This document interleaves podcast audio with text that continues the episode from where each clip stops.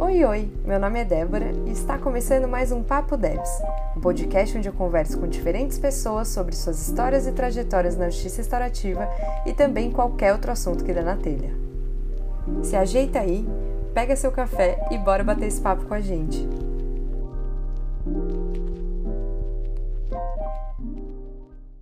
Bom, o tema de hoje do episódio do podcast Papo Devs vai falar um pouco sobre diversidade isso porque quando eu comecei lá no direito, né, e passei por cinco anos de faculdade de direito, as coisas para mim pareciam muito certas, né? Então tinha algo que era errado, tinha algo que era certo, tinha algo que era bom e algo que era ruim. E tudo parecia muito redondinho.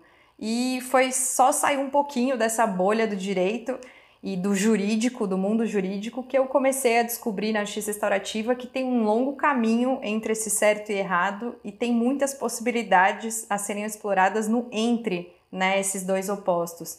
E aí que vem o desafio de como vivenciar essa diversidade, como compreender essa diversidade e como incluir isso no, no meu dia a dia né, de trabalho e como é, trazer isso é, de uma forma prática, né, e não só no discurso de diversidade. E é óbvio que para falar disso não tinha como eu não chamar minhas queridas amigas que né, já tem um tempo aí de parceria para discussões, reflexões e para desabafos também que é a Brenda Mello e a Isadora Barbieri, que é um casal de advogadas que trabalham com seu escritório e também tem o projeto Harmonia Jurídica, que é voltado para a comunidade LGBT. Então, meninas, sejam muito bem-vindas. É uma felicidade imensa estar aqui com vocês hoje. Oi, Oi Debs. Estamos muito felizes de estar aqui nesse podcast maravilhoso que a gente vem acompanhando e cada episódio é assim um mergulho em temas extremamente necessários né, para esse momento atual do mundo e sempre com pensamentos equilibrados e que a gente precisa para repensar o que a gente vive hoje e construir um futuro muito mais equilibrado e que atenda né, realmente às nossas necessidades e pensar também, com certeza, numa justiça mais eficiente e inclusiva. E isso a gente está super feliz de estar tá aqui no Papo Debs, porque a gente admira muito seu trabalho, você sabe disso.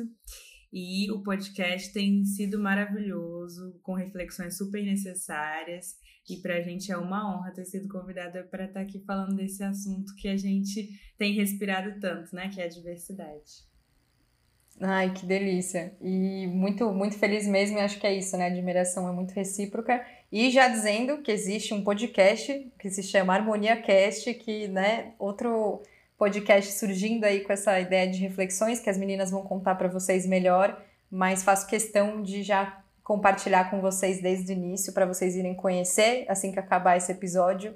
E Isa, se quiser começar também contando um pouco da sua história, de como que a diversidade faz parte da sua história para além do trabalho, estamos aqui para ouvir vocês. Ah, muito legal. É, primeiro que também já fica o convite para você estar lá, estar lá com a gente no Harmonia Cast, para a gente conversar sobre justiça restaurativa, que é um tema tão importante e urgente né, nos dias de hoje. Então já fica aí o convite formal para você também estar lá no, no nosso podcast. E sobre a diversidade na minha trajetória, eu acho que isso atravessa, né, a nossa existência desde quando a gente começa a se entender, né, enquanto indivíduo no mundo, enquanto pessoa que pode ser um agente de transformação no ambiente que a gente vive, né, na nossa capacidade de influenciar, no nosso microambiente, no nosso convívio com as pessoas, dentro das nossas possibilidades, porque hoje está muito na moda o termo influenciador digital, influencer, digital influencer, mas ah, para mim, todos nós somos influenciadores. A gente está sempre podendo influenciar as pessoas num comentário que seja, num almoço de família, num café, numa reunião de trabalho, num, em sei lá, em qualquer ambiente, no ambiente universitário, no ambiente de lazer, num barzinho que seja, né? Infelizmente nós estamos ainda na pandemia, né? esse acesso a, a diversos lugares de forma 100% livre ainda não está ocorrendo, porém, nas reuniões também por videoconferência, enfim, acredito que sempre é uma oportunidade da gente influenciar positivamente o, o meio que, que estamos inseridas. E a diversidade, para mim, ela faz parte né, do meu dia a dia de me entender como pessoa LGBT e também de entender o quanto eu rejeitei isso né, dentro de mim. E evitei que isso fosse um assunto na minha vida por conta da vergonha. Eu acho que a vergonha é um sentimento que ela paralisa. E por muito tempo eu tive vergonha de ser quem eu sou. Por isso que ao longo desse período aí, nos últimos cinco anos, que eu fui é, mergulhando no autoconhecimento, que eu acho que acaba sendo meio que um caminho inevitável para todo mundo, porque para a gente conseguir né, se desvencilhar de questões de aprisionamentos dentro da nossa própria mente, a gente precisa primeiro entrar em contato com o nosso ser, né, antes de ficar olhando muito para fora, de, de receber todas essas interferências e essa enxurrada de informações que a gente recebe hoje. Acho que a gente precisa primeiro internalizar para depois se for ter uma base interna boa para depois olhar para fora e pensar e aí o que, que eu acho de tudo isso né? Então foi por meio desse processo que eu consegui organizar o, os meus atos as minhas atitudes os meus projetos e entender o, o quão importante é esse olhar para a diversidade esse olhar para diversas formas de existências de vivências e de experiências no mundo e de que não podemos ignorar isso e, e, é justamente o tema desse papo de hoje, né? Que muitas vezes o mundo que a gente vive é dual. Tem a noite, tem o dia, tem a chuva, tem o sol. E acontece que em ambientes como o judiciário, como uh, próprio jornalismo também, muitas vezes não vamos ter respostas. E como a gente está muito acostumado com respostas, ah, é sim ou é não, julgou ou não julgou, condenou ou não condenou, ou absolveu. Às vezes vão ter casos, vão ter situações que né? É verdade ou mentira? Não dá para saber. Às vezes não tem a resposta. Às vezes cada um vai ter que tirar suas próprias conclusões daquilo, enfim, e sentir, e intuir. A intuição que também é tão ignorada e deixada de lado, vai ter que começar a ocupar um lugar de protagonismo, de, de, de sentir, ah, será que isso faz sentido para mim? Eu vou pegar isso como verdade? Ou eu vou investigar mais? Ou, ou eu, isso não se, se alinha com o que eu sinto, então eu não vou considerar essa versão, vou considerar outra versão.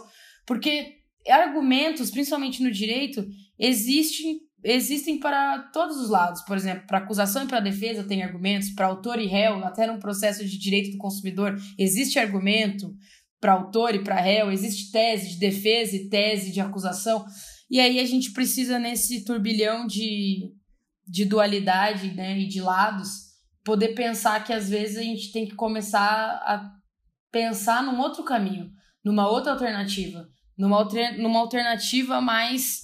Uh, é, como que eu diria isso até? Uma alternativa um pouco mais não tão é, polarizada em, em, determinadas situações. De tipo, ouvir, uh, aprender melhor a ouvir as pessoas e de entender que a diversidade está inserida nisso. De que não há como você contestar o que a pessoa diz que sente, não há como contestar o que está na subjetividade de falar, não, isso não existe. Mas se a pessoa está dizendo que existe, que ela sente assim, como que eu vou poder falar que não existe? Que é mentira o que ela está dizendo. Então eu acho que é, muito, é uma complexidade enorme que permeia a diversidade. E eu acho que é por aí, assim, que a minha trajetória, ela, depois que eu me entendi a importância de trazer esse assunto, de debater esse assunto, de pôr as perspectivas sobre esse assunto, que eu percebi que isso é necessário da gente poder construir novas ideias em cima do tema de, sabe? E de buscar cada vez mais ouvir o quem pensa diferente, por mais que seja difícil, porque é mais agradável ouvir quem concorda com a gente, mas de entender é, como que é possível, a partir disso, a gente tirar os rótulos sobre o, o, os temas, né? Tirar os julgamentos para a gente poder se aprofundar. E, e hoje, só para finalizar, que ficou grande até a minha resposta nessa primeira indagação, tá que, que, hoje a gente acaba ficando muito numa tábula rasa, numa tábula de post. Eu vou ler um post só sobre o assunto. Ah, eu vou num perfil que fala disso e vou maratonar os conteúdos daquele perfil. Tudo bem, pode ser que seja um perfil bom sobre um determinado tema, mas tem temas que, por conta da complexidade, precisamos nos aprofundar. Não podemos ficar só num, sabe, num, numa, num, num, na superficialidade.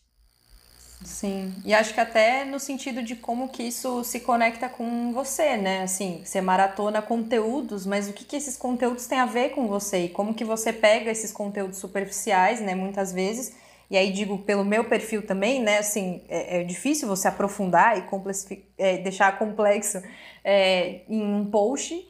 Mas assim, como que a gente pega esse superficial e leva para nossa vida nesse sentido que você falou de se estudar, né, de ver faz sentido para mim, deixa eu buscar outras fontes, deixa eu entender melhor isso e não simplesmente, bom, pelo post já se resume o que eu precisava entender e se a Isadora falou é porque é isso, né? Então, não preciso mais nem olhar para isso, né? Sim. E outra coisa que eu acho muito interessante é pensar como o ser diverso ele é entendido hoje como algo entendido e vivido como algo difícil, né? Como algo que você sofre violência, você sofre né, agressividade das outras pessoas e, de, e sua também, né? De, de não se aceitar assim, muito por conta porque em algum dia lá atrás alguém disse que tá errado, né? Que tipo certo é entre ter ser hétero, né, ou ter esta opinião, ou ser desse jeito. E aí digo das mais formas, assim, de como você se veste, como você fala, né, todos os estereótipos femininos também, que, que a gente pode falar também, né, de tem que ser assim. Então, quando você é uma mulher diferente desse rótulo que colocaram, é difícil para você se aceitar, é difícil para os outros aceitarem você, mas não porque ser diverso é difícil, né? Não porque você ser você é algo difícil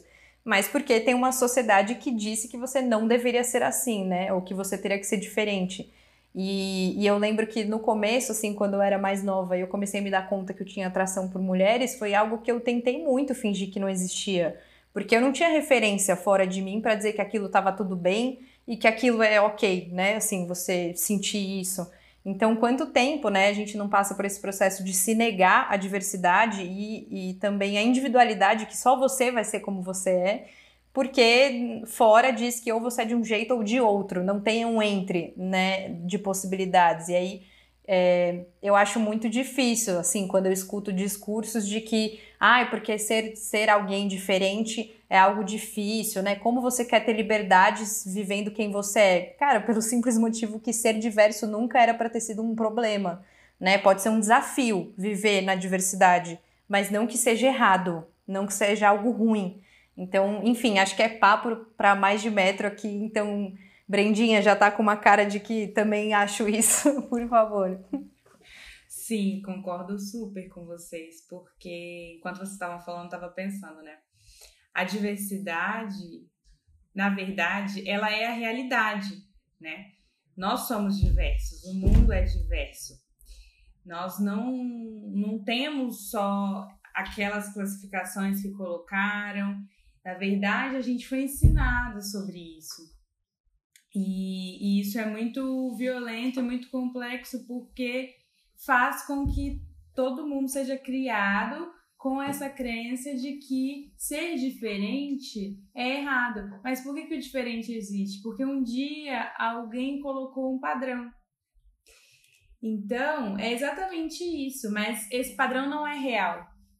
E justamente por isso a diversidade incomoda tanto. Porque quando a gente olha para o mundo, a gente vê que a diversidade existe em tudo. Que existem Sim. muitas possibilidades. Que não é só é, certo e errado, verdade, mentira, como a gente né, cresceu aprendendo. Homem, mulher, masculino, feminino. Apenas essas, essas dualidades que nos ensinaram. Então, é, olhar para a diversidade sempre foi algo para mim desde que desde que eu me entendo por gente, assim, sempre sempre gostei de olhar para isso, as coisas que eram diferentes. Sempre gostei do diferente. Ah, todo mundo gosta disso. Aí eu já gostava de outra coisa. Pode falar que tem aquário aí no meio, diferentes. que eu sei. Ela é aquariana, Brenda. Eu sei, eu conheço o casal de aquarianas aí, incrível. Sim, e, e, eu acho que é bem por aí, assim, que o mundo tá assim hoje porque interessa alguém tá assim hoje interessa um sistema estar assim hoje. E por isso que a mudança é tão vista como algo não importante, porque existe uma resistência desse sistema em aceitar a mudança. Por isso que a gente está nessa luta, né? Sim. Porque se eu pego uma dissertação de mestrado, né, do autor Vitor Siqueira Serra, que eu vivo indicando esse livro, que é os discursos da, da criminalização do Tribunal de Justiça de São Paulo é, sobre as travestis. É, pessoa feita ao crime, chama pessoa feita ao crime, o discurso que criminaliza os discursos do Tribunal de Justiça de São Paulo que, que criminaliza travestis. E ali o autor ele analisou mais de 100 acórdãos e de, de casos de, de travestis que nem estavam todas como réis, né, como parte de acusadas dos processos criminais, muitos tinham também como testemunhas ou pessoas envolvidas ali na, né, no contexto de cada processo. E em todos não foi respeitado o nome social. Em todos não foi respeitado o pronome feminino. Em todos foi invalidada a existência dessas pessoas. Sim. E assim é, é, é, é, que a gente pode ver que o, o, o, que, o que deixa estar assim tudo é porque interessa alguém tá assim, ah, não vamos mudar não, tá assim, não, mas não é bem assim, tem que estar tá desse jeito, porque é desse jeito que sempre funcionou. E aí a gente chega com a mudança e chega com questionamento e não é bem-vindo, claro que não é, porque toda mudança implica sair de uma zona de conforto, implica todo mundo ter que se movimentar, todo mundo ter que repensar o que fez por tanto tempo.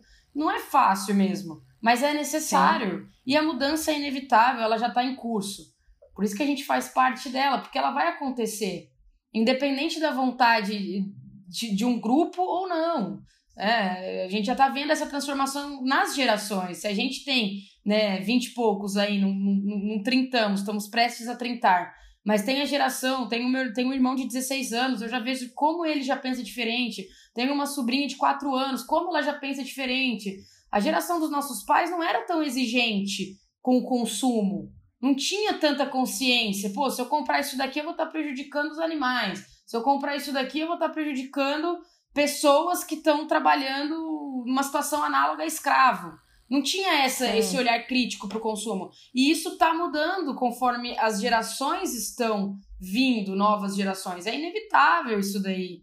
Né? Então, se a gente começa a pensar na mudança de uma forma mais organizada, ela vai acontecer de uma forma menos impactante, menos é, assim, disruptiva né? Pode acontecer de uma forma mais suave. Isso tudo depende de, como o coletivo está é, se posicionando, como o nosso inconsciente coletivo está vibrando. Porque dependendo disso, é que as coisas vão se dar ou de uma forma mais pesada ou de uma forma mais leve. Mas que a mudança vai acontecer, já está acontecendo. Gente, eu tô amando assim que eu tô prestando atenção na conversa, essa cortina tá se mexendo sozinha, é o gato, né? É, o gatinho tá aqui, gente, também. Não, não tem problema nenhum. Eu só fiquei tipo, gente, essa cortina tá se mexendo, tá tudo bem? Ela tá tentando aqui aparecer, né? Ah, eu amei. Não, e eu, e eu ia comentar, Isa, disso que você falou, que eu acho que é muito interessante olhar para isso, que eu sinto que um pouco da resistência, né, que vem da mudança, ela vem porque as pessoas acreditam que o aceitar a diversidade quer dizer é, sumir com as categorias antes existentes, né? E tipo, isso não é verdade, assim, não é porque as pessoas hoje podem se assumir, né, homossexuais, bissexuais, etc, que então não existe hétero, né? Tipo, que então heterossexualidade não existe porque é o padrão, porque agora vamos excluir heterossexualidade. Isso, né, não é essa a proposta. E principalmente também é, da questão de você ser, das suas escolhas mesmo de vida, né? Se você quer viver conforme o rótulo feminino e entre outras proposições sociais, assim, tá tudo bem. Não é sobre, ah, então agora que eu quero me aceitar mulher do jeito que eu sou, então todas as mulheres que não são desse jeito vão acabar a partir de agora.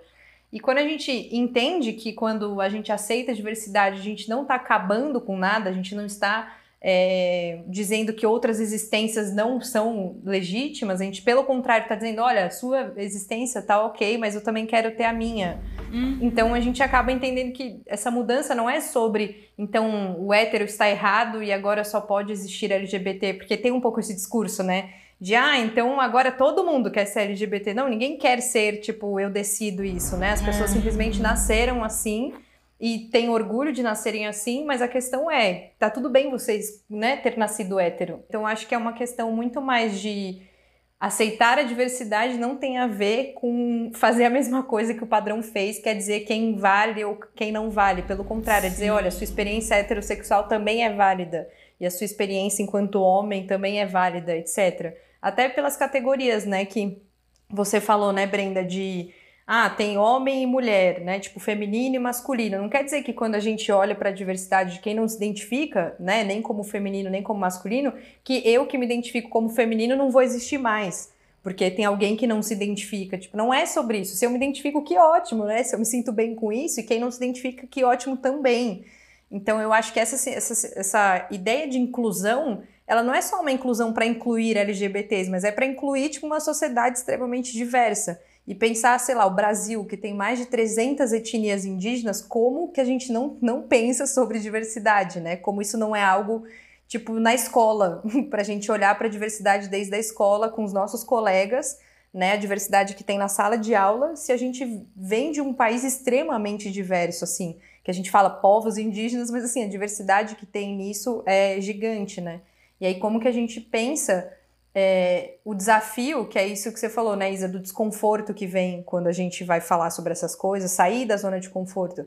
E eu acho que tá tudo bem ser desconfortável. Sei lá, para mim foi desconfortável olhar para essas questões. É, para as pessoas é desconfortável começar a entender que tinha uma diversidade escondida ali, né? Que tava uma, uma diversidade que não se mostrava, enfim como, sei lá, na geração dos meus pais, que quem era homossexual era super escondido, né? E aí, do nada, as pessoas, depois de uma luta gigante, conseguem andar na rua, né, com orgulho disso.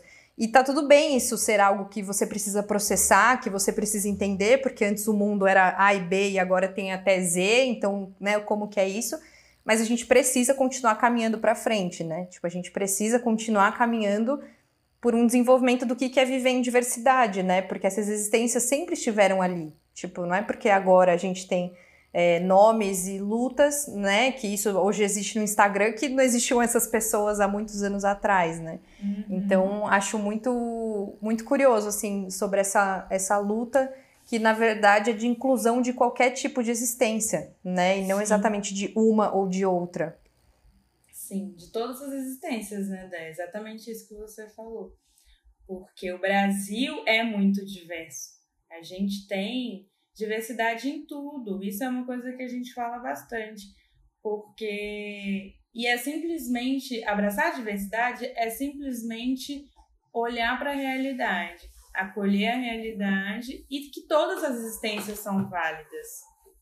Nós não vamos doutrinar ninguém, até porque isso não existe, né? Porque nós muitas vezes hum. somos doutrinadas. Você cresce vendo novela com casal heterossexual, filme com casal heterossexual, e você não é heterossexual. Da mesma Sim. forma que uma, uma, criança pode ver um casal homoafetivo. Pode é, nascer numa família homoafetiva, né? E, e, e, ser hétero, gente. Então, é, é, é, esse, esse mês, né, por conta de ser o mês do orgulho, né? O mês do orgulho LGBT, mês de junho, nós estamos fazendo uma série de posts lá no Harmonia Jurídica sobre as crenças que permeiam o inconsciente coletivo em relação à comunidade LGBT.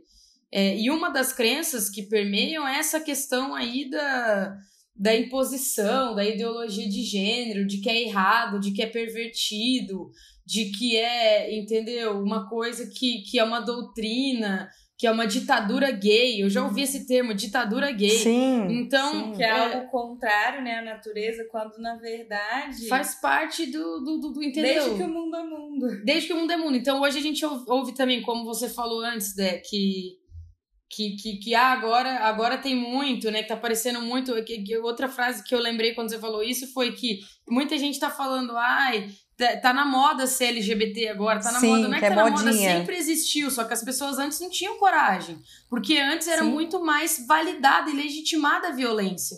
Era engraçado, de fato, fazer uma brincadeira com a sexualidade de alguém, com a identidade de gênero de alguém. Eu tava comentando isso com a Brenda outro dia, era legal nos dois sentidos. Legal no sentido da lei e no sentido uhum. de ser engraçado, de ser humor.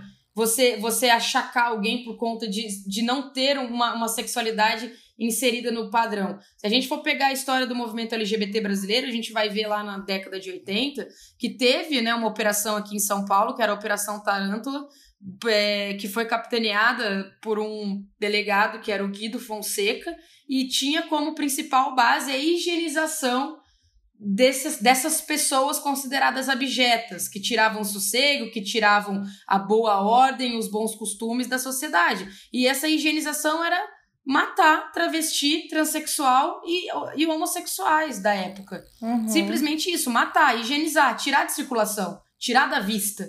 É, então, isso, a gente for pensar nessas marcas históricas, não é muito antigo. Década de 80 é 40 anos atrás, não é muito tempo. Sim. Então, ainda nós temos a herança desse período de muita violência e que a gente está pensando diferente. E aí, só para fazer um, um, gancho aqui, que acho que o tema também tem um pouquinho a ver com justiça, com como o judiciário olha para esses corpos, para essas existências, e que as pessoas consideram que é mimimi de minoria, e não é mimimi, mimimi de minoria. Só você pegar esse livro que eu citei do Vitor, só pegar outros escritos e as próprias decisões. É só pegar a, a, a jurisprudência dos tribunais estaduais e do próprio STJ, do próprio STF, que a gente vai ver as marcas da discriminação, do preconceito. Sim. Se eu comparo um processo de furto de um homem branco, cis, hétero, e um processo de furto de uma travesti negra, pobre, você pode ver que ali no mesmo, o mesmo crime, às vezes o mesmo contexto em que foi em que ocorreu a situação do crime, a pena da travesti é muito maior a pena Sim. se comparada ao, ao, homem branco. E mesmo se ambos foram atendidos pela Defensoria Pública, vamos colocar aqui num contexto de ah, nenhum, nenhum desses dois casos teve advogado particular, vamos tentar pegar assim, ambos foram, foram da Defensoria Pública feita a defesa.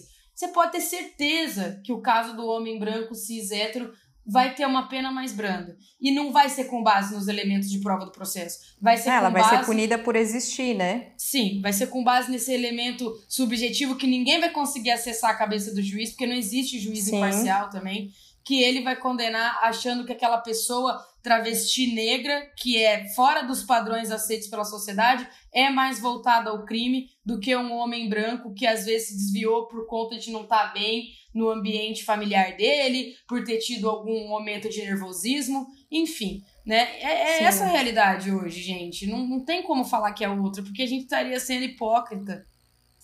Sim, total, Isa. E eu acho que tem uma, é, uma questão né, disso que, que você falou sobre o jurídico, né? Que é o quanto também pensar nas pessoas que, que estão ali, né? Julgando, tipo, quem, cadê as pessoas LGBT, né? E cadê as pessoas negras? E cadê a diversidade num lugar que está julgando, julgando a existência das pessoas? Porque é isso, não vão ser ingênua de achar que no judiciário só é julgado crime enquanto fato, né? Mas existências são julgadas. Né? Quem são as pessoas que estão na cadeia, né? E cadê essa diversidade dentro do poder do, da justiça, né? E também outra coisa que eu ia colocar, que eu acho muito legal, que esse rolê de isso é modinha, que eu super ouço isso também, que é, cara, se mulheres e homens e pessoas, sejam de qual gênero se identificarem, estiverem nesse momento se experimentando, seja sexualmente, seja afetivamente, porque isso é um assunto que veio à tona, assim, tipo, cada vez mais a gente fala de LGBT e ela por ali se descobre que não, na verdade eu sou hétero que bom que ela pôde se, se descobrir, se experimentar e se entender hétero. Porque eu acho que ainda assim que ela tenha se experimentado, porque esse assunto veio e ela pensou, cara, será que eu sou mesmo? Não sei, eu não tenho certeza disso ainda, né? Quero me experimentar, ter vivências, né? Me abrir para outras possibilidades de existência. E aí se descobriu, né? No sentido de se confirmou hétero tá tudo bem, tipo, que bom que ela teve espaço para isso, porque a gente não tem esse espaço, né, assim, naturalmente. Ninguém nasce uhum. e aí tudo bem, filha, super experimente com quem você gostaria de ficar, com quem você gostaria de casar, ou se você não quer casar, tá tudo ótimo, só se experimente.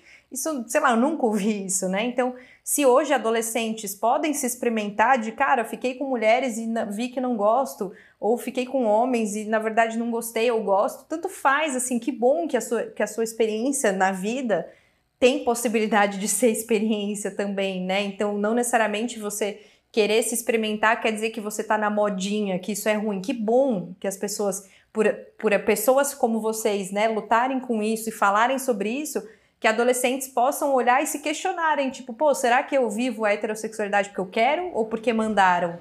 Né? Porque uhum. isso é um questionamento que surge quando você vai abrindo espaço e abrindo questionamentos sobre, é, sobre ser diverso ou não. É tipo, cara, será que assim eu nunca me permiti? Será que é porque eu sou mesmo? Enfim, eu acho que todas essas dúvidas, né, e esses momentos que a gente vê também de pessoas de, meu, eu não sei me definir ainda, eu não sei se eu realmente, sei lá, sou lésbica ou sou bissexual, que bom, tipo, vá se experimentar, vá viver o seu processo, né? E eu acho que que bom que as pessoas então estão na modinha de se experimentarem. Eu acho que espero que essa moda nunca acabe, que seja sempre moda as pessoas poderem se experimentar e viverem as suas experiências, né, e a sua, a sua história, né, com essa liberdade de ser e existir. E eu ia perguntar para você, Brenda, como que você enxerga assim toda essa potencialidade, esse desafio do diverso trabalhando enquanto advogada, né? Tipo, o que que isso impacta a sua profissão de advogada? Sei lá, como que é isso para você? Então, né, eu ia falar que foi justamente por, por isso por esses motivos que vocês estão falando, você e a Isa falaram, que a gente decidiu criar né, o nosso escritório, a gente decidiu criar o projeto Harmonia, justamente porque a gente percebia essa falta de representatividade e assim das pessoas poderem se reconhecer em nós e ver justamente isso que você está falando, que elas podem que elas podem se experimentar, que elas podem se conhecer, que tá tudo bem, que é algo natural, que não é nada errado, que nós estamos aqui e que nós é, trabalhamos juntas e que nós trabalhamos por isso. Porque ainda hoje a gente recebe diversas mensagens de pessoas falando: nossa, que coragem de vocês fazerem um projeto desse, vocês, né, estarem com a vida de vocês aberta porque a gente ainda não tem essa aceitação total né, na nossa sociedade. Então é um desafio, sim, porque muitas pessoas ainda olham e não. E, e se acham né, no direito de não concordar com a existência sim. das outras pessoas, que é uma outra problemática.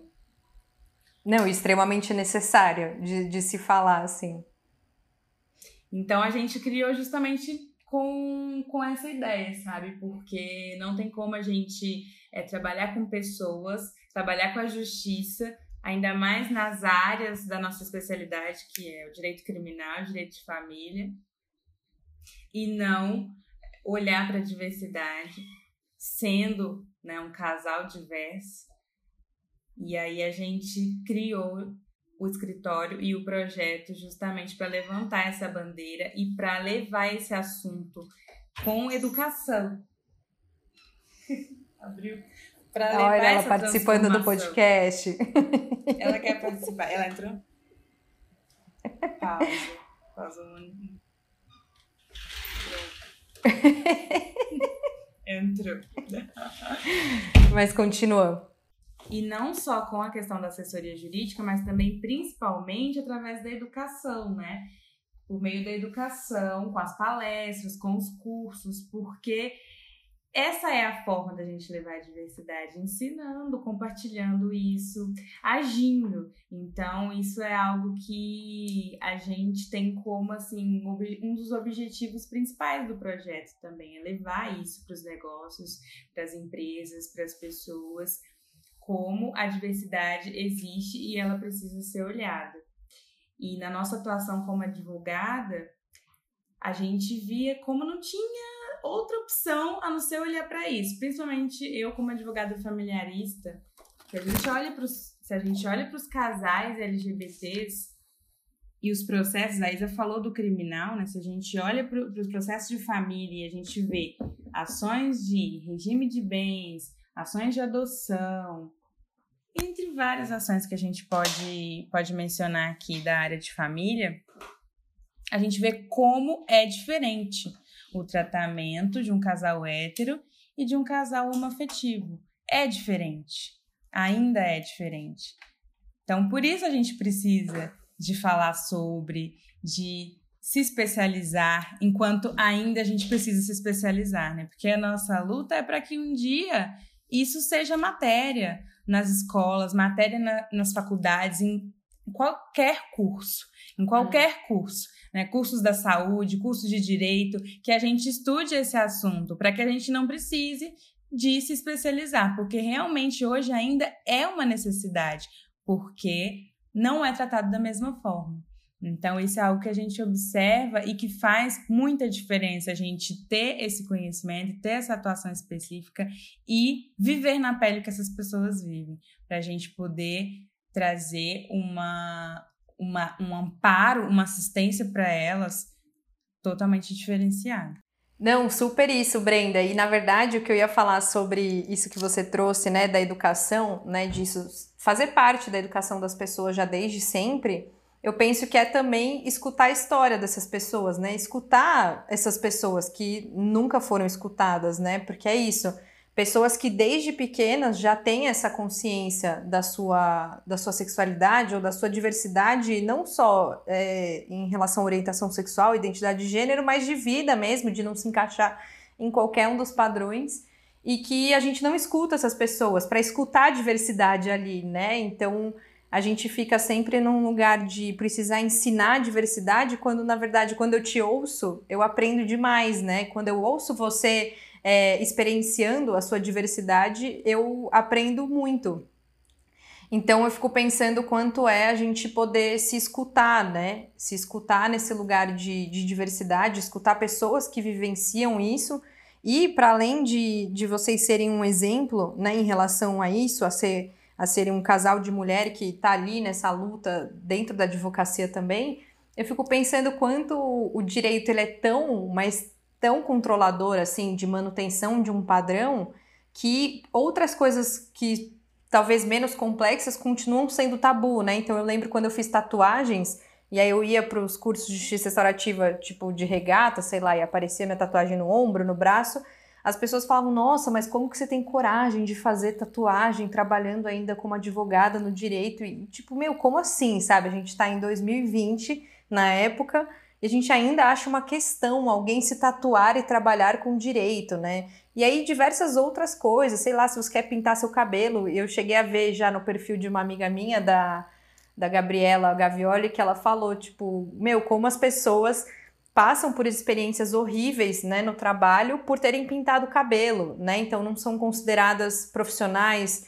não são consideradas é, dignas de, desse lugar de capacidade por pintar cabelo. Então a gente está falando assim de um padrão estético também e comportamental tão grande que pensar até a roupa que você usa é uma questão, né? Então quando também, tipo nesse lugar de advogada, nossa, a Débora vem trabalhar quando eu trabalhava no tribunal, eu ia de tênis, porque meu, eu usava sapatilha, mas parecia que eu perdia meu pé um por, tipo um por dia assim, quando eu ia de sapatilha, porque eu tinha que ir a pé e era tipo 3 quilômetros. Então eu fiquei, meu, mas assim, eu preciso perder meu pé porque eu preciso né, atingir um padrão de que isso é beleza, isso é formalidade, etc. Eu preciso ficar confortável minimamente, né? E eu lembro que todo mundo fala, meu, que corajosa você, você vem de tênis. Aí, tipo, por que tem que ser né, colocado como coragem você simplesmente existir? E aí eu tô falando das minhas coisas banais, né? Mas em você ter um corpo não padrão, em você ter uma orientação sexual não padrão, por que, que isso é necessariamente ser corajoso você nascer, né? E assim, uhum. você nascer e existir como você é, né? Então, eu não sei, como que vocês veem esse negócio assim de tipo ser um esforço e ser uma coragem e as pessoas entenderem isso como algo, nossa, que coragem você ser você, né? Tipo assim. Esse tipo de frase a gente sempre escuta, né? Acaba escutando com muita é, frequência. O que eu queria trazer como curiosidade desse assunto que você falou é o seguinte, né? Eu fiz uns posts lá no meu Instagram e perguntando, né? No primeiro abri acho que uma enquete falando vocês é quem é hétero já teve que chegar para os pais e falar oi eu sou hétero porque geralmente é essa a realidade do LGBT ele precisa sair do armário, né? A gente tem uma cultura Sim. do armário, então é, a pessoa hétero geralmente não. Aí uma menina falou: olha, por incrível que pareça, eu precisei. Porque como eu gostava tanto de jogar futebol, como eu gostava tanto de brincar com os meninos, a minha mãe ficava puta comigo. Falava que não criou filha para ficar fazendo coisa de menino. Né? Uhum. Né? Porque as coisas ainda são tudo, tudo tem gênero, né? Tem perfume Sim. de homem, perfume de mulher, roupa de homem, roupa de mulher. Os objetos têm gênero. É engraçado isso. Uh, e aí ela falou: olha, por incrível que pareça, eu tive que virar e falar: mãe, calma. Eu sou hétero, eu só gosto de jogar futebol, eu só gosto de ficar brincando com os meninos, porque eu não gosto da brincadeira das meninas. E aí eu penso, como isso é também violento para quem vive o padrão. Entende? De, de, sexualidade e gênero. Aí uma outra menina veio esses dias no meu, no meu perfil, porque eu fiz uma postagem é, você é menino ou menina? Porque eu era muito indagada, né? Eu gostava de colocar roupinhas consideradas de menino quando eu era criança. Então, toda hora, as pessoas, antes de perguntar o meu nome, perguntavam: Você é menino ou menina? Você é menino ou menina? E eu ficava muito assustada, porque eu não entendia. Eu queria ser eu só. Eu tava brincando, entende? Então, eu saía correndo tal. Aí uma menina pegou e comentou: Eu também. Eu, eu gostava de brincar de, de brincadeiras consideradas de menino, eu, eu sofria, às vezes, um, minha mãe chamando a minha atenção. Eu sou heterossexual, eu, eu tô aqui, mas eu também fui questionada sobre o meu gênero na minha infância, uhum. mesmo sendo uma mulher cis hétero sabe? Então, o que eu penso, assim, de, de que as pessoas às vezes ficam é, é, é, admiradas, né? Como você tem coragem, né? Que legal, parabéns. A gente é parabenizado hoje nesse mundo por fazer o bem. A gente é parabenizado por estar tá sendo autêntico. Porque, meu Deus, por fazer tipo, o mínimo. De fazer o mínimo eu tô sendo parabenizada. Às vezes eu falo, gente, não precisa me dar parabéns por isso, eu só tô fazendo o que eu acho que, que tem que ser feito sabe? Então, é, é, quando as pessoas falam, nossa, que legal, tal, muita gente vem no direct, advogadas mais velhas que, que falam, nossa, eu me inspiro na, em você, eu me sinto representada por você, porque hoje eu tenho 40 anos de idade e eu não consigo falar para minha família, eu vivo as escondidas, eu acabo tendo encontros escondidas, com, escondida com outras mulheres, porque eu não consigo assumir a minha verdadeira identidade para minha família. E hoje eu já acho que eu tô velha demais. Enfim, outras crenças que cada um carrega em si, né? Então eu Sim. fico pensando, caramba, como ainda é um crime você ser você em algum nível. Sim, exatamente. Nossa, é muito louco isso, né? Porque eu fiquei pensando assim, quando eu era pequena, eu era exatamente essa criança aí, né? De tipo, amava jogar futebol. Eu lembro que meu primeiro tênis radical, assim, foi uma chuteira. Eu amava, eu me achava muito descoladona por usar uma chuteira. E eu nunca tive esse lugar, assim, de dessa vaidade estereotipada enquanto pequena, né? Até porque eu já acho, eu não concordo muito, mas enfim, eu não tinha isso que outras amigas tinham, de, sei lá, fazer a unha e, né, escovar o cabelo, etc. Para mim era tipo um rabo de cavalo encostado na nuca e chuteira e futebol, era a coisa que eu mais gostava de fazer. E aí eu lembro que isso virou na minha adolescência um questionamento muito grande, porque dentro de mim eu me identificava enquanto mulher, só que eu não, não conseguia reconhecer isso fora de mim, porque eu olhava para o que era ser mulher e era sempre algo muito distante do que eu experienciava enquanto mulher. Então, para mim foram muitos momentos de me questionar, cara, mas será que eu sou mesmo? Será que, né, eu tô errada de fazer isso que eu tô fazendo? Eu deveria estar tá sendo outra coisa? Ou muitas vezes de mim, acho que eu nunca vou conseguir ser esse tipo de mulher que é que na minha cabeça era mais conectado com a feminilidade do que o que eu era, né? Então, descobrir isso e poder me identificar em outras mulheres que também vivem o seu feminino de outras formas, é, me deu muita potência para aceitar a mulher que eu sou e o que eu acredito que é ser mulher para mim, para Débora, né? Não enquanto regra. E é louco, né? Como assim, eu sendo extrema, extremamente um padrão, ainda assim era difícil poder viver o que eu gostaria de viver enquanto experiência de vida mesmo, né? E aí eu vejo isso enquanto nas crianças, né, o quanto isso já é colocado na cabeça tão desde pequena, de o quanto que você como menina vai ler, vai brincar, vai, né, ter experiências enquanto criança e que isso obviamente vai moldar o seu imaginário e a sua prática do que você vai buscar enquanto adolescente, enquanto adulto, né? Então repensar esses lugares é extremamente importante e, e, é isso, né? A gente fica hoje deslumbrado com pessoas existirem na sua, na sua verdade, que é isso que eu falei, né? Tipo, hoje a gente parabeniza isso porque realmente a sociedade é extremamente violenta com quem se assume, né? Com quem levanta essa bandeira. Então, acho que talvez a coragem venha disso, mas eu espero que um dia não precise de coragem para você simplesmente ser, né? Se você simplesmente. É, até porque não tem uma opção, você não pode não ser isso, né? Você nasce dessa forma, então, com, com tudo, né? Tanto com as suas questões de gênero quanto com as suas questões de, de existência. Então não tem muito para onde para onde ir, você só existe. E aí eu fico pensando quanto isso não é uma quando você trouxe, né, Brenda, do ah, eu não concordo, mas aceito, né? O quanto a gente vive numa sociedade que tem um medo tremendo de olhar para a sombra. Tipo, tremendo, assim. Você fala de racismo, não, não, eu não sou, pelo amor de Deus, não vai falar que eu sou. Tipo, cara, mas tem que ser, porque assim, alguém tem que ser. Se existe racismo, alguém tem que ser essa pessoa racista e ainda numa coletividade, isso é algo estrutural, né? Então, por exemplo, em relação a isso, né? Muitas vezes eu converso com amigas que, que, que, levantam essa bandeira LGBT de tipo, meu, vamos trocar uma ideia, né? São coisas que eu não sei ainda, não entendo, devo estar falando coisa errada, mas, meu, vamos aí trocar, eu quero estudar, etc. Num lugar de, meu, óbvio que eu tenho questões. Tipo, eu nasci numa sociedade que me ensinou isso desde pequena, que, tipo, homossexual é viado e etc, etc. Tipo, eu nasci num lugar que me ensinou isso. Então enquanto a gente tiver medo de olhar para os nossos preconceitos e ficar falando concordo, não concordo, mas respeito, isso é extremamente um jeito de mascarar o seu preconceito, né? Ao invés de falar, cara, na real eu não, não, não consigo, tipo, não, não dá, não consigo respeitar. Bom, temos um problema, vamos olhar para ele, né? Então você tem abertura para olhar para essa, questão? Mas enquanto a gente não assumir que essa, que essa questão existe, ficar no não, eu concordo, mas longe de mim, mano, isso é temos um problema aí que não está sendo olhado nem falado, né? Então eu acho que uma das piores questões é que a gente, enquanto sociedade Brasil, a gente tem medo, né? Não quer perder esse controle, esse lugar de conforto e não quer olhar para as sombras, né? Enquanto pessoas que reproduzem sim preconceitos, eu reproduzo vários e como eu preciso olhar para isso também, né? Eu preciso ter espaço dentro de mim para isso. Mas eu acho que é um processo, né? Sim, é um processo. E todos nós temos, né, Dé? Todos nós temos preconceito, discriminação. A gente foi criado nessa base.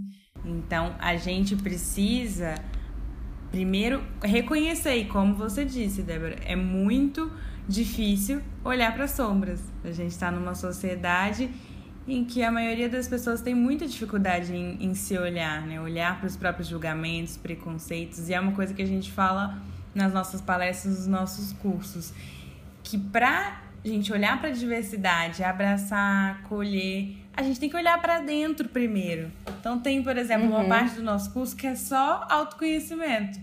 Porque você precisa entender por que, que você julga, por que, que você tem preconceito, de onde que vem isso.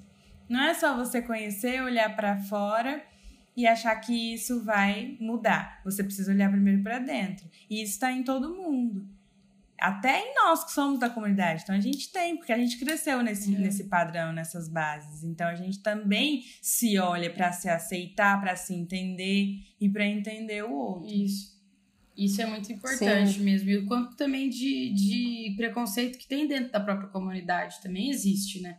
A discriminação é, dentro da, da, do próprio grupo que já é discriminado. Então, eu acho que é um convite, né, esse momento também de estar dentro de casa para estar dentro de si. Porque muitas coisas nessa pandemia aconteceram, na minha visão, é, para ser um convite também para a gente entrar na nossa consciência, né? Porque quando antes né, desse, desse cenário pandêmico, quanto, o quanto era mais corrido também em algum ponto. Claro que está corrido também com, com as coisas que continuam no online, mas era, pô, a correria de ir para um lugar, de um lugar para o outro. Você tinha uma reunião de um, de um, lado da cidade e depois de duas horas você tinha no, do outro lado. E aí aquele tempo no trânsito. Então era tudo mais né, no presencial e realmente ficava, ah, não tenho tempo de olhar para isso agora, não tenho tempo. E aí simplesmente, bum, todo mundo tem que ficar socado em casa. E aí algum tempo vai vai ter para olhar para questões, né? E, e, é, e, é na, e é aí que, que vem a mudança. Sim, e a gente se apoia né, nesses processos, porque realmente não é fácil olhar para isso. E ao mesmo tempo, é, o que eu acho importante é o quanto a gente se sente convidado a olhar para isso, independente de ser da comunidade ou não, né? Então, né? Eu não sou negra, mas eu tenho responsabilidade em desconstruir o racismo que habita em mim, porque Sim. eu faço parte de uma sociedade racista, né? Sim. E sou branca, mais ainda a responsabilidade, mas o quanto quando a gente fica falando dessas coisas de diversidade ou de pautas que a gente chama de minoritária, que eu acho isso bem bizarro, é pensar o quanto isso é uma pauta social, ponto, né? Tipo, não é porque você não se identifica com outra orientação sexual ou outra identidade de gênero que não é uma responsabilidade nossa de se desconstruir nos nossos preconceitos, de repensar políticas públicas e de conversar isso com os nossos amigos. Enfim, isso é um tema social, né? Isso não é um tema exclusivo de quem passa por é, discriminação, né, em relação a isso, né? Então, ah, eu sou hétero, branca, cis, etc. Então não tenho nenhuma questão, não passo por racismo, não passo por LGBTfobia, então tô ótima, não preciso falar sobre nada. Tipo, não, né? Não é sobre isso. Acho que o convite é justamente a gente entender é, isso como um processo tanto individual quanto coletivo, né? O quanto a gente se apoia nesses processos de cada um olhando para sua sombra, de cada um olhando os preconceitos que reproduz e o quanto a gente pode, enquanto coletivo, fazer ações para transformar isso, né? Sim. Mas. É um dever de todos. E não basta a gente não ter preconceito. A gente precisa ser anti-LGBTfobia. A gente precisa. Igual não basta não ter racismo, é preciso ser anti-racismo.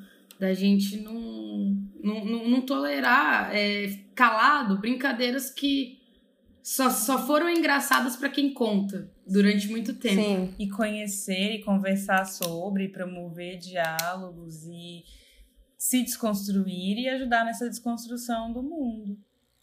Sim, total, né? Não é sobre só, ah, não, eu não tenho nenhum problema com isso, mas o que, que você faz para que isso pare de ser um problema para outras pessoas, né? Quanto, quanto você pauta esse assunto entre seus amigos, o quanto você realmente ativamente é, constrói né, uma, uma, relações mais saudáveis em relação a essas questões de violências estruturais, né? Então é isso, não adianta dizer que ah, eu não tenho preconceito com pessoas negras.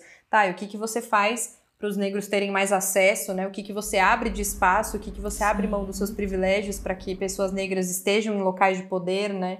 Então, acho que é. E esse é o, o super convite, né, desse nosso papo, dizer que a gente já está terminando e que eu tô morrendo de saudade dos cafezinhos pessoalmente. Sim. E aproveitar e dizer, por favor, meninas, quiserem deixar o arroba do projeto, do escritório, algum tipo de contato, esse é o momento. E muito obrigada pela presença de vocês. Foi um papo incrível, como sempre é, sempre aprendendo muito e continuamos juntas por aí. Ai, nós ah, amamos. Foi ótimo, adoramos esse papo, mesmo com as interferências felinas que tivemos aqui, né, durante essa gravação desse episódio. Mas eu acho incrível que a gente possa estar juntas, né, nessa luta para procurar transformar mesmo esse planeta em um lugar mais realmente é, confortável para Sim. todas as existências, né? Então isso é o que fortalece da gente ter pessoas como você nessas essa parceria, né, que a gente tem e, e de entender que o mínimo que a gente possa fazer pode parecer bobo, mas tá aqui gravando um episódio de um podcast pode ser pequeno, pode ser pode parecer uma, uma ação pequena, né, para algumas pessoas ou até para a imensidão que existe no mundo, mas já é alguma coisa, já é algo forte, já é algo potente que pode reverberar também em outras pessoas, porque tá todo mundo conectado. Sim. Pode parecer que não, porque cada um tá, tá dentro do seu corpo, mas num, num nível maior, tá todo mundo conectado. Sim. E a gente vai retomando esse senso coletivo é, gradativamente. É muito importante a gente falar desses assuntos da diversidade de uma forma ampla, como a gente pode contribuir para que o preconceito diminua, ele desapareça, a discriminação, o racismo, a discriminação em razão de todas as características que são simples, que são humanas, que é ser, ser LGBT, ser mulher, ser negro. Sim. Então é muito legal para a gente estar tá aqui falando sobre esse assunto, principalmente com você que é tão maravilhosa e fala muito bem desses temas, que facilitadora de diálogos, de uma cultura de paz, que é o que a gente acredita tanto nessa transformação do mundo, nessa nova cultura. Então, se vocês quiserem também conhecer mais do nosso projeto, do Harmonia, nosso Instagram é harmonia jurídica. Lá também tem nossos perfis pessoais, temos o podcast que é o Harmonia Cast. E estamos à disposição e abertas aí para trocas de ideias. Muito obrigada, gratidão, Debs. Sucesso ao Papo Debs sempre. Muito obrigada, gente. E para quem não pegou, os arrobas vão estar também na descrição do episódio. E muito obrigada a vocês que ouviram. A cada 15 dias tem um episódio novo. E para conferir mais o meu trabalho é só ir no arroba Papo no Instagram. Um beijo e até daqui 15 dias.